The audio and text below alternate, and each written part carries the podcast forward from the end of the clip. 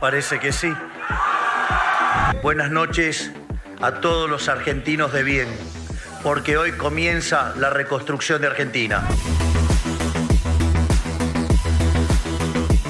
Y se hizo la luz. Queridos amigos, amigas, la tormenta electoral argentina ha terminado. Y sabéis que la comunidad de Visual Politic estaba en lo cierto. Las casi 140.000 personas que respondisteis a nuestra pregunta electoral lo clavasteis. Milei será el nuevo presidente de la República Argentina. Y no lo será por un margen precisamente pequeño. En la segunda vuelta, el neoliberal ha reventado todos los pronósticos y se ha hecho con casi el 56% de los votos. Le ha sacado 11 puntos al candidato peronista Sergio Massa. En estas elecciones el peronismo ha tenido uno de los peores resultados de toda su historia, al tiempo que Milei se ha convertido en el presidente con más porcentaje de apoyo electoral desde el regreso de la democracia ni más ni menos que en 1983. Hoy la mayoría de los argentinos celebran una victoria que traerá consigo un histórico cambio de gobierno. Ahora sí que sí, de una forma u otra, la Argentina se lanzará por un enorme tobogán del cambio. La promesa de Milei es dar la vuelta como un calcetín al modelo económico y social del país gaucho. Quiero decirle a todos los argentinos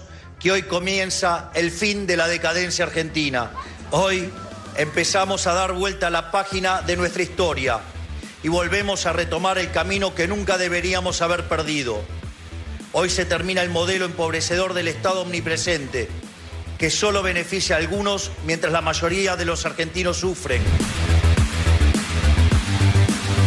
Sin embargo, queridos amigos, y sin querer aguaros la fiesta, especialmente a quienes nos veis desde el país del asado, el tango y el fútbol, el entusiasmo por la victoria puede durar más bien poco. Ahora toca hacerlo más difícil, enfrentarse a todos los problemas que arrastra consigo la economía de este país. Porque seamos claros, Argentina no necesita cambios cosméticos o pequeños recortes, para nada. La Argentina necesita llevar a cabo urgentemente un montón de reformas que afecten a prácticamente todos los campos económicos y sociales. Gasto público, legislación laboral, regulaciones, apertura al exterior y un largo, larguísimo etcétera de materias absolutamente imprescindibles. Que se entienda bien, la situación de Argentina es crítica.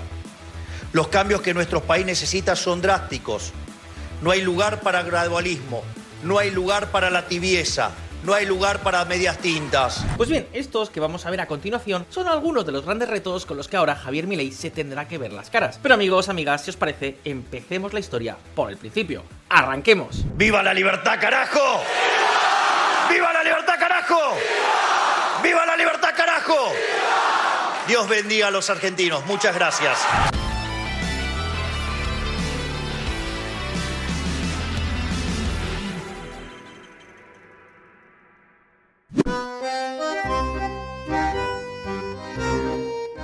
Buenos Aires, la capital de la Argentina, es habitualmente descrita como la capital de un imperio que nunca existió. Y no es para menos. Esta hermosa ciudad es el vivo reflejo de un vibrante pasado que hoy deviene en una frustrante nostalgia. Creo que ya todos lo sabéis. Hacia finales del siglo XIX y principios del siglo XX, el país gaucho era una tierra próspera y pujante que se codeaba de tú a tú con las principales potencias del mundo, incluyendo los mismísimos Estados Unidos. Podemos decir que por aquella época Argentina tenía su propia visión del sueño americano y que por aquellos tiempos los argentinos acariciaban el cielo. Pero amigos, amigas, durante el resto del siglo XX del cielo se pasó al infierno. Argentina dejó de ser una de las economías más vibrantes del mundo para convertirse en una de las más decadentes de todo el planeta. Ahora, año tras año, el país no deja de perder puestos en el ranking mundial. Argentina es uno de los pocos países del mundo que está en vías no al desarrollo, sino al subdesarrollo, al menos en términos relativos. Cuando la Argentina entró al siglo XX, era el país más rico del mundo.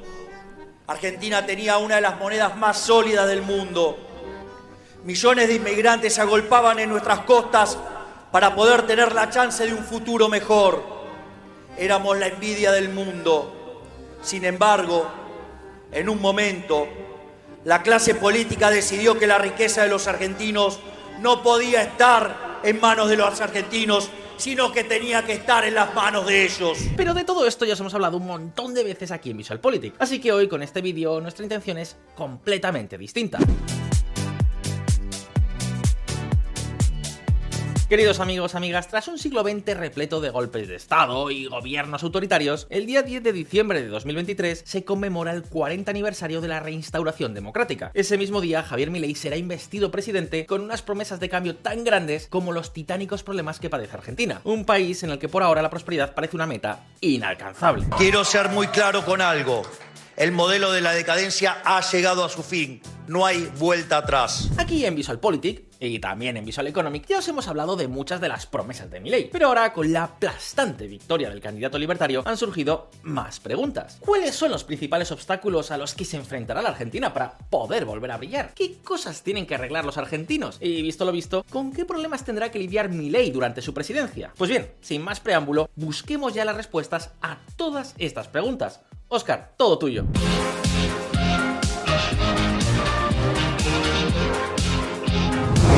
Una generación acorralada. Lo primero que tenemos que tener en cuenta para valorar el potencial de Argentina es que estamos hablando de un país de 45 millones de habitantes que, a diferencia de la mayor parte de países occidentales, sigue siendo razonablemente joven. De hecho, según estimaciones de las Naciones Unidas, durante la próxima década la población joven de Argentina será la mayor de toda su historia. Evidentemente, esto supone una gran ventaja, pero claro, tampoco basta solo con tener gente joven. La clave de verdad está en si un país como Argentina es o no capaz de aprovechar ese potencial, si realmente tiene toda esa capacidad para explotar el talento joven. Y justo aquí es donde las cosas dejan de pintar tan bien. De entrada, si bien la pobreza del país ha rondado el 40% durante los últimos 5 años, esta se ha acentuado claramente entre los más jóvenes. Para que os hagáis una idea, según los datos oficiales, más del 54% de todos los niños y adolescentes argentinos viven en condiciones de pobreza, con todo lo que ello conlleva. Por ejemplo, el Observatorio Argentinos por la Educación ha realizado un seguimiento detallado de las últimas promociones de estudiantes titulados, tanto a nivel de educación primaria como de secundaria. Y sabéis que los resultados son alarmantes alarmantes. En el 2016, cerca de 750.000 niños argentinos comenzaron la educación primaria, y aunque el 92% llegó a terminarla en tiempo y forma, solo el 43% de todos estos estudiantes pasó a la educación secundaria con conocimientos mínimos aceptables tanto en lengua como en matemáticas. Y claro, todo esto acaba teniendo consecuencias en cadena. Los estudiantes que terminan la primaria sin conocimientos básicos repiten el mismo patrón en la secundaria, un nivel educativo donde el panorama argentino resulta simple y llanamente desolador. Y es que, atentos a este dato, solo 13 de cada 100 estudiantes argentinos que ingresan en la educación secundaria la terminan en el tiempo teórico estipulado y con los conocimientos mínimos aceptables en lengua y matemáticas. Solo 13 de cada 100. Es un desastre gigantesco que muchos expertos argentinos están definiendo ya como una tragedia educativa sin precedentes. 7 de cada 10 argentinos creen que la educación está peor que 30 años atrás y que caerá aún más. Alerta por un informe sobre educación en Argentina. Esto es una tragedia silenciosa. Atentos a lo que decía este editorial del diario La Nación el día 28 de junio de 2023. Educación, una emergencia impostergable. Reconocer la emergencia del sistema educativo nacional en todos los niveles y modalidades es el primer paso. El problema es que los cambios educativos son terriblemente lentos. Incluso aunque de repente se pudiera reformar todo el modelo educativo de arriba abajo, los resultados tardarían un montón de años en llegar. Y además, por el camino, es probable que se quedara perdida toda una generación. Y claro, todo eso suponiendo que consiga sacar adelante un cambio educativo integral, porque si no, vamos mal. Los resultados educativos de Argentina van de mal en peor. Fijaos. En pantalla podéis ver cómo en las evaluaciones realizadas por la UNESCO sobre capacidad de comprensión lectora, Argentina es el segundo país con peor evolución. Solo la supera por la baja Guatemala, y mientras tanto, otros países como Perú, Brasil o Paraguay lograron importantes avances. Y eso que solo hablamos de 2019. Todo apunta a que con el terrible desempeño de Argentina durante la pandemia de la COVID-19, hoy las cosas son aún peor mucho peor. Así que ya lo veis, las nuevas generaciones parecen acorraladas. Por un lado, sufren un sistema educativo que cada vez es peor. Viven mayoritariamente con unas condiciones muy precarias. La pobreza infantil y juvenil no deja de crecer. Y luego, para colmo, a medida que van cerrando su etapa académica, se dan de bruces con una economía que también va de mal en peor. Así que, ¿qué queréis que os diga? En cierto modo, es muy probable que esto sea lo que explique por qué los jóvenes se han echado masivamente en brazos de la apuesta rupturista de Javier Milei. Por supuesto, todo esto que os estamos contando tiene importantes implicaciones no solo sociales y políticas, sino también económicas. Una escasa y pobre formación equivale a mucha menos productividad, y justo en un momento en el que la Argentina lo que necesita es precisamente mejorar mucho en este parámetro. Aunque ya veis que en lugar de eso lo que vemos es una especie de espiral destructiva. Sea como sea, y a pesar de eso, vamos a quedarnos con la mejor cara. Argentina tendrá un aluvión de jóvenes disponibles para poner en marcha su nuevo motor económico. Simplemente hay que conseguir que todos esos jóvenes, de una forma u otra, puedan ponerse manos a la obra. Por lo que, dicho esto, ahora pasemos a otro problema muy relacionado además con este que hemos visto. ¿Está la industria argentina preparada para competir? ¿Hasta qué punto puede la actual matriz productiva liderar el cambio? Bien, Vamos a verlo.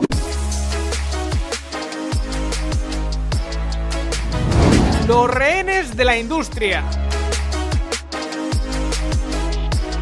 Queridos amigos, amigas, aquí en VisualPolitik ya hemos visto en pasados vídeos la particular relación, o mejor dicho, fobia, que el peronismo mantiene hacia el comercio exterior. Ambos llevan peor que los perros y los gatos. El proteccionismo en Argentina está tan arraigado que es uno de los pocos países del mundo que de hecho castiga las exportaciones. Y desde luego, durante los gobiernos kirchneristas, esta filosofía económica ha encontrado su particular paraíso.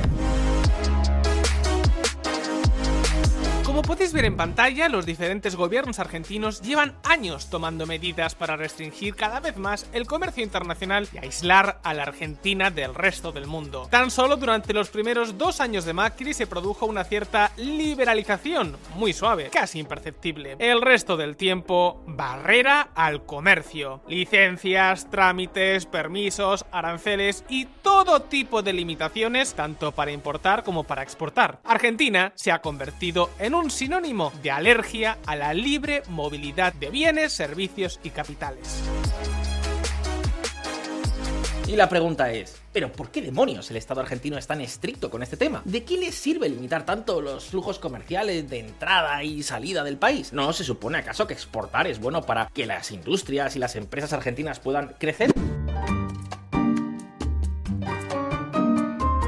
Pues el problema, queridos amigos, es que en este país el tango de la lógica se baila al ritmo de la querida, amada y ultraprotegida industria nacional. Basta ver cómo los países más desarrollados protegen a sus trabajadores, a sus industrias y a sus productores. Con lo cual pasa a ser un importantísimo actor, el Estado Nacional, en mantener la competitividad de la industria, mantener la competitividad de eh, la actividad económica. Seguirá siendo objetivo de nuestro gobierno que la industria nacional vuelva a ocupar un lugar preponderante dentro de la economía argentina. Y es que veréis, buena parte del ideario peronista en materia económica se ciñe a dos principios, el consumo y la producción nacional. Básicamente les encantaría vivir en una especie de autarquía. Puede parecer extraño en el mundo globalizado en el que vivimos, pero en Argentina esta es la forma de pensar de buena parte de la clase política, sino de la inmensa mayoría. Y como se dice en el país gaucho, para muestra basta un botón. Fijaos.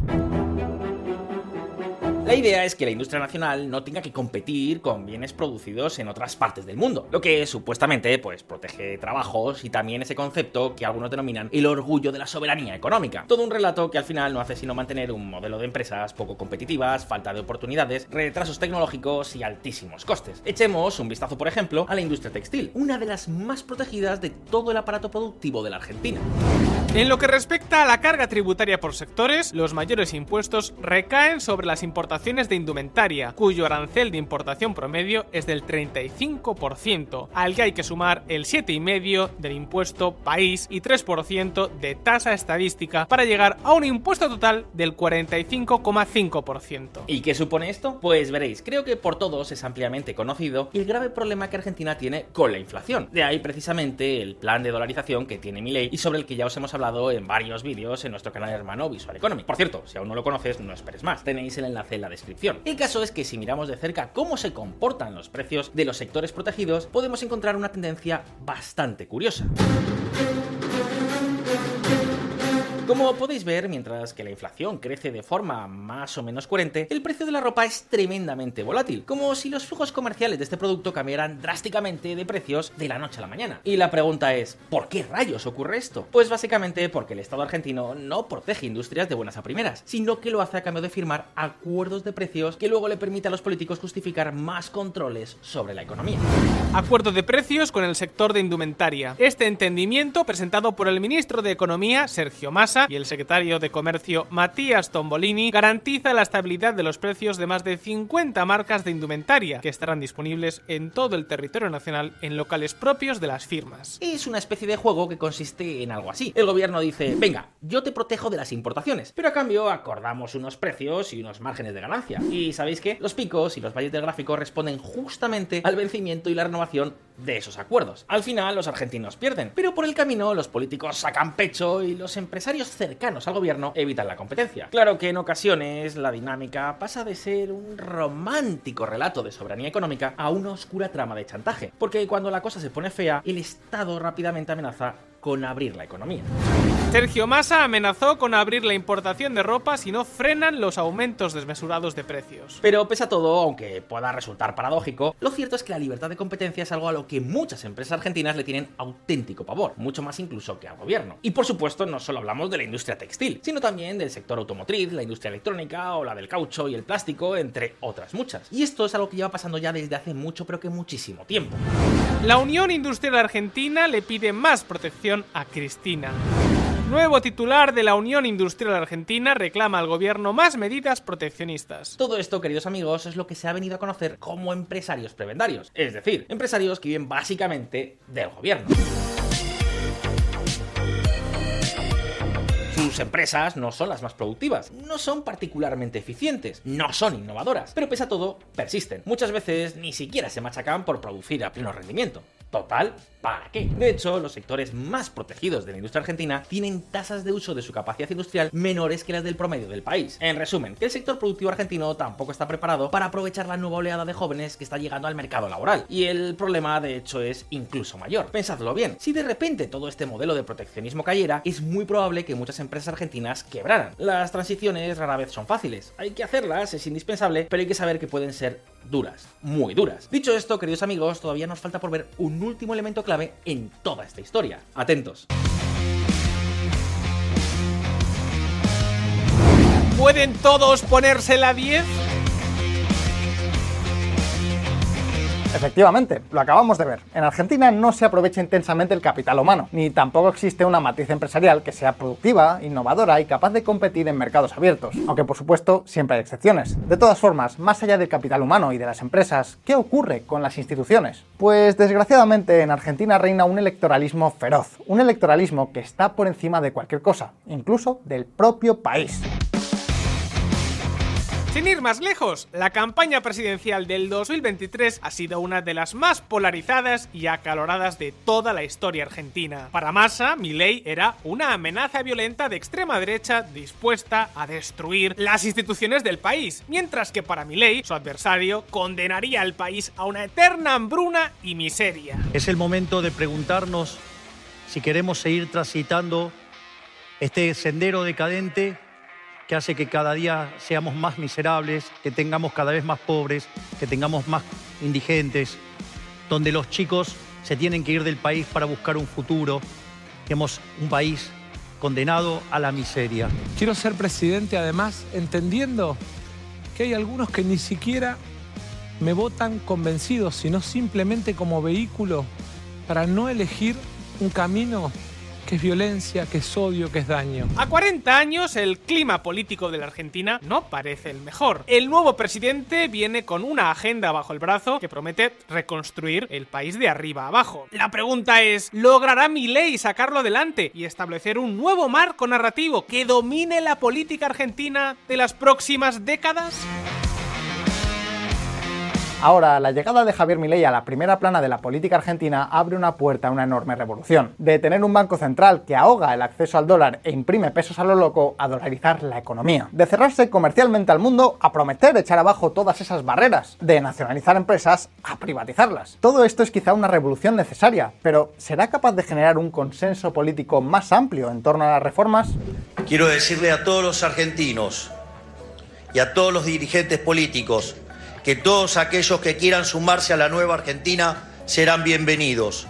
No importa de dónde vengan, no importa qué hayan hecho antes, no importa qué diferencia tengamos, estoy seguro que es más importante lo que nos une que lo que nos separa, porque eso es lo que va a hacer que pongamos de pie a la patria y volvamos a ser una potencia.